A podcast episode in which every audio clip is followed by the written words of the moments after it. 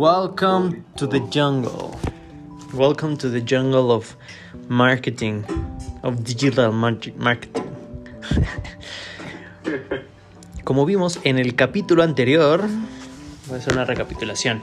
Vimos las primeras cinco fases de un embudo.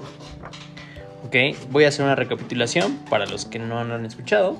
La primera fase se llama la fase de determinación, donde tú determinas la temperatura del tráfico, ¿no? Hay tres tipos, hay mercado frío, mercado tibio y mercado caliente, ¿ok? Es la primera parte. Vamos a identificar en qué eh, temperatura está el tráfico, ¿no? Y idealmente tener un embudo diferente para cada uno de esos tipos. La fase número dos es construir un, un método, un puente que te permita edificarte.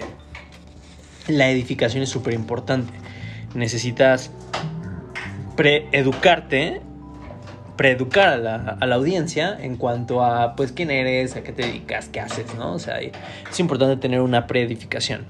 La fase número 3 es cualificar a los suscriptores, ¿ok? Donde tú vas a eh, poder determinar quiénes son suscriptores de tu lista, ¿no? Y los vas a taguear típicamente. La fase número 4 es cualificar los compradores, ¿ok? Identificar quiénes son los compradores. La fase número 5 es identificar a los compradores hiperactivos.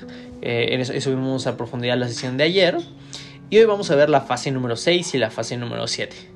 La fase número 6 habla de que necesitas eh, pues escalar la, la, relación que tienes con el cliente. ¿no? En este momento, la primera experiencia del comprador pues ya ha terminado, ¿no? Ya terminó la primera experiencia de, de tus clientes. ¿Ok?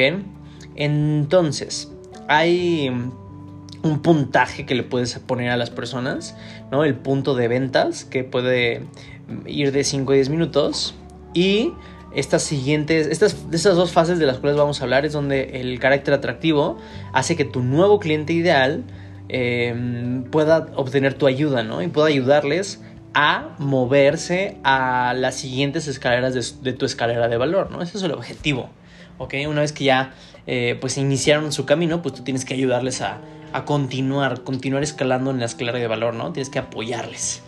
Em, lo que vamos a hacer es... ¿Cómo, ¿Cómo, hacemos esto? Lo vamos a hacer a través de los correos de seguimiento, que eso también lo vemos en el Cashflow Digital Challenge, los correos de seguimiento, y lo vamos a ver el día de mañana, mañana, no, perdón, el lunes, el lunes lo vamos a ver para que puedan ver a más profundidad cómo hacer esto, cómo hacer los, los embudos de seguimiento, que son típicamente a través de correo electrónico, eso lo vamos a ver el día lunes para poder construir una relación con ellos y poder moverlos a la siguiente etapa, a la siguiente fase, a tu siguiente escalón dentro de la escalera de valor. Es la fase número 6, tienes que madurar, tienes que ascender la relación con tu cliente. ¿vale? La fase número 7 eh, habla de que necesitamos cambiar el, el, ambiente, ¿no? cambiar el contexto de donde estás comunicándote con las personas. ¿ok? Típicamente es difícil vender algo caro ¿no? O un producto o un servicio caro a través del Internet. o sea, no muchas personas van a leer una carta de ventas y le van a dar clic al, anuncio de compra. Em, después, por una, por una oferta de 15 o 20 mil dólares, ¿no? Es difícil. Tal vez algunos lo hagan, pero usualmente tienes que cambiar la, el contexto, tienes que cambiar el ambiente de donde tú estás vendiendo. Si quieres vender un, un, producto high ticket, lo más común o la forma más común es cambiar el ambiente para poder vender eh, eh, otros productos de otro precio a través del teléfono también, ¿no? También es otro, otro, otro ambiente. A través de mail directo, de mail indirecto o un, un, seminario o evento en vivo. Aquí puedes preguntar, oye Mauro, pero es que pues, ahorita hay pandemia y eso, ¿no? Eh, yo quiero decirte que aún así cambiar el, el ambiente es, es, es, es, bueno, es positivo. Aunque estés haciendo una, un entrenamiento, un curso en línea, cambiar el ambiente eh, no significa que pues, vas a llevar a las personas a un lugar, ¿no? Sino, si, si no te parece como seguro o éticamente correcto, ¿no?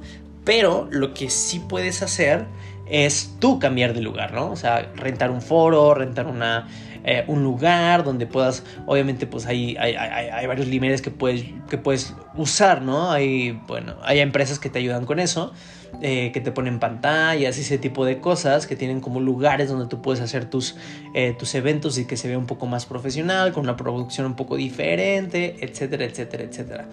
Em, eso es, es lo, que, lo, que, lo que se suele hacer, ¿no? Para poder vender eh, cosas de high ticket, ¿no? Entonces, pues si hay pandemias, hay COVID, pues lo que tienes que hacer es adaptarte a esas a esos eventos, ¿no? Entonces los embudos en donde tú en el backend, backend significa la venta atrás que tú haces y haces el backend de tu escalera de valor, típicamente está creado en una forma en la que la gente pueda, eh, pueda, pueda comprender muchísimo la idea o el concepto, ¿no? Pero tienes que eh, típicamente agendar una cita para hablar con ellos directamente, ¿no? Lo puedes hacer a través del teléfono o a través de una, de una, de una videoconferencia, ¿no? Por, por medio de Zoom.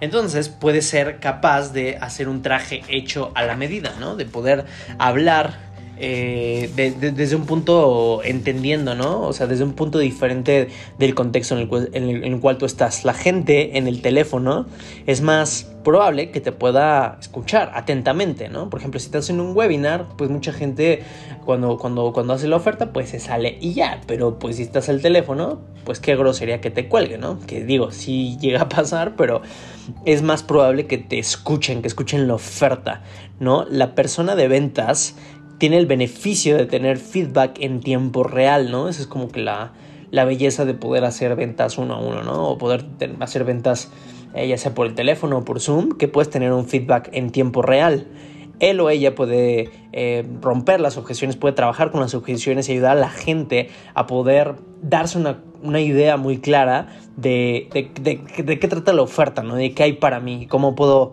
eh, ganar beneficios de esto. ¿okay? Cuando cambiamos el ambiente de ventas, puedes comunicarte a un nivel completamente diferente y se hace más fácil poder mover a las personas a niveles más altos de la escalera de valor.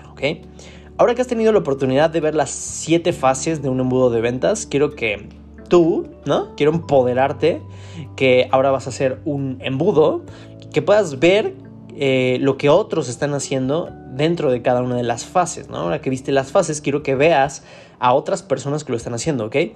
Ponte tu sombrero de consultor, ¿no? O de mm, marquetero entonces lo que vas a hacer es mirar cuáles son los pasos que a lo mejor hay otras personas que están obviando, que no lo están tomando en serio, bla, bla, bla, que no lo están haciendo bien. Entonces lo que tú tienes que hacer es ver cuáles son esos pasos que, que ellos están fallando, ¿no? De que ellos están omitiendo tal vez. Y qué cosas ellos podrían hacer para poder hacerlo mejor, ¿no? Para poder hacer mejor cada una de las partes de este proceso, ¿ok? Eh, si tú eres un consultor de una tienda, por ejemplo, de estantería, ¿no? ¿Cómo se, cómo se llaman la, eh, las, las, estas ventas de demostrador, ¿no? Le dicen las, las, ventas de mostrador y tú eres un consultor y quieres ayudarles a incrementar las ventas, lo que tienes que hacer es mirar todo lo que pasa en el viaje de una persona, ¿no? Del viaje de un cliente en la tienda, ¿no? Incluyendo el momento en el que el cliente mira el anuncio, se para en la puerta, eh, recibe, por lo recibe tal vez una, eh, un saludo de, de, los empleados y vas a analizar lo que el cliente está viendo, ¿no? Lo que el cliente vio que hizo que escogieran ciertos productos.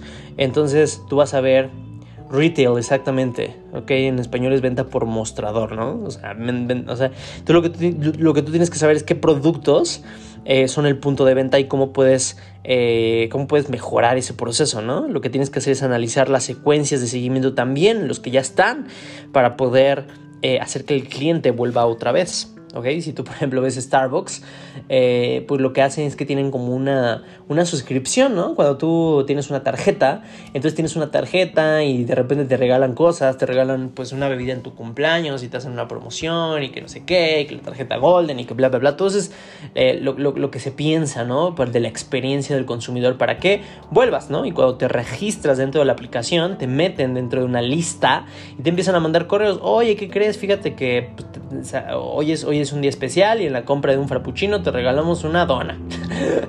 pues puedes hacer así como ofertas, ¿no? De repente. Y eso va a hacer que la gente, ah, no, sí, pues sí se me antoja la dona, ¿no? Voy por mi dona, ¿no? Y listo. Entonces, eso es lo que tú puedes empezar a hacer y puedes empezar a estudiar lo que hacen otros, típicamente mejor de tu mercado, porque así vas a saber exactamente qué es lo que hacen. Entonces, incrementar las ventas online es exactamente lo mismo. Lo que necesitas hacer es poder examinar cuáles son las fases que está pasando tu cliente, ¿no? Dentro de tu modo de ventas. Y después de que estés consciente de los, de los distintos pasos y que rompes cada uno en una experiencia por separado, puedes hacer cambios a cada aspecto para generar mayores conversiones. De esta manera, puedes ayudar a la gente a poder ascender al siguiente nivel en tu escalera de valor, ¿ok? Si estás atrapado un poco en tu negocio, probablemente es porque hay un problema dentro de alguna de estas siete fases, ¿no? ¿Cuál es la temperatura del tráfico que estás llevando? ¿Cuál es la edificación que estás haciendo para, para tus clientes ideales, ¿ok? ¿Cómo estás cualificando tus suscriptores dentro de tu landing page? ¿Estás cualificando a tus compradores y las ventas? Em, y estás identificando cuáles son los compradores hiperactivos en tus, en tus páginas de ventas, estás eh, ascendiendo la relación para poder tener esa relación con tus clientes y poder hacerles estas ofertas, ¿no? A los que realmente la necesitan en ese momento. Estás cambiando el ambiente o el, o el contexto, ¿no? Para, para, vender tus ofertas de high ticket. Lo más importante es cómo estás tratando a los, a los diferentes grupos en cada una de las fases, ¿no? Y cómo, cómo están recibiendo esa esa experiencia específica, ¿vale? Así que nuevamente vamos a hacer una recapitulación. Fase 1 determina la temperatura del tráfico.